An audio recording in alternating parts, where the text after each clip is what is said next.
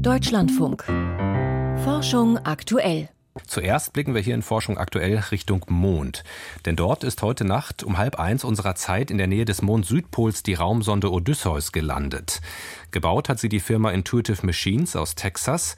Bei der Rückkehr zum Mond setzt die NASA für den Frachttransport auf kommerzielle Unternehmen und deren Dienste und das hat jetzt zum ersten Mal geklappt.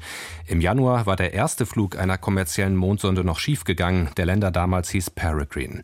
Allerdings lief auch bei der aktuellen Mission nicht alles so rund wie erhofft. Unser Raumfahrtexperte Dirk Lorenzen hat die Reise von Odysseus verfolgt und ist jetzt zugeschaltet. Dirk, wie ist denn der aktuelle Stand? Gibt es schon Daten von der Oberfläche des Mondes?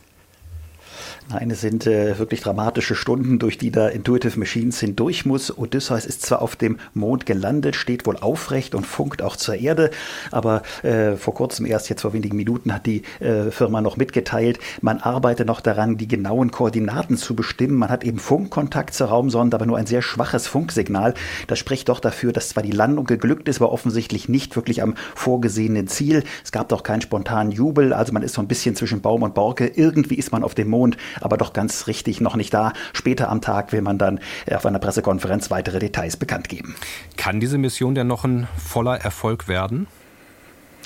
Das Team arbeitet jetzt natürlich wirklich ununterbrochen daran, diese Verbindung zu verbessern. Da sind Radioteleskope im Einsatz, die sind rund um die Welt verteilt. Das heißt, man kann wirklich rund um die Uhr da arbeiten.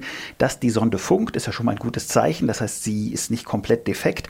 Aber man muss jetzt sich auch beeilen, dass man wirklich die Daten bekommt. Man möchte natürlich Fotos haben, die wissenschaftlichen Daten. Dem Team läuft ein bisschen die Zeit davon. In einer Woche geht nämlich am Landeplatz von Odysseus die Sonne unter. Dann fängt die bitterkalte Mondnacht an, minus 150 Grad Celsius.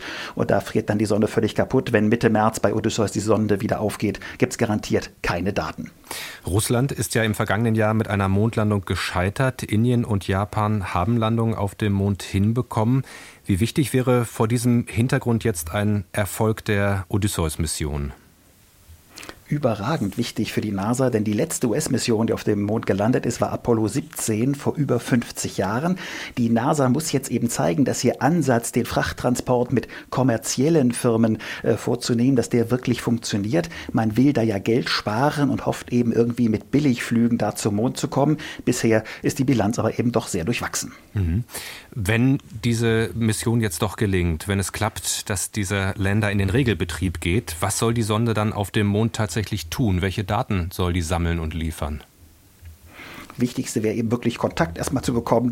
Das muss wirklich erstmal klappen. Das war das absolute Hauptziel. Und dann hofft man eben wirklich, dass man dort wissenschaftliche Daten gewinnen kann. Es ist ja so eine Gemischung aus Wissenschaft und Kommerz. Es ist ein Kunstwerk auf dem Mond, ein kleines Teleskop, das die Milchstraße beobachten soll, noch ein paar andere Dinge von privaten Auftraggebern. Und die NASA hat eben einige Messinstrumente und Experimente an Bord. Da geht es zum Teil ums Einstauben, um die kosmische Strahlung, aber vor allem hat man ein neuartiges Gerät an Bord, mit dem man die Flughöhe dieser Sonde messen konnte. Und das kam heute Nacht sogar zum Einsatz, denn Intuitive Machines, das Flugteam, hat gemerkt, das eigentliche Höhenmesssystem von Odysseus war ausgefallen. Und zum Glück durch Zufall hat die NASA eben ein ganz ähnliches, neuartiges Gerät an Bord. Man hat schnell umprogrammiert, ist dann mit dessen Hilfe dann tatsächlich gelandet. Das hat das Team sehr, sehr gut gelöst. Es zeigt aber noch einmal, ohne diese zufällige Hilfe der NASA wäre diese Mission eigentlich geglückt. Also die NASA kann sich einerseits freuen, aber hat auch Grund zur Sorge. Die kommerzielle Mondsonde Odysseus ist auf dem Mond gelandet. Über die Hintergründe haben wir mit Dirk Lorenzen gesprochen. Vielen Dank dafür.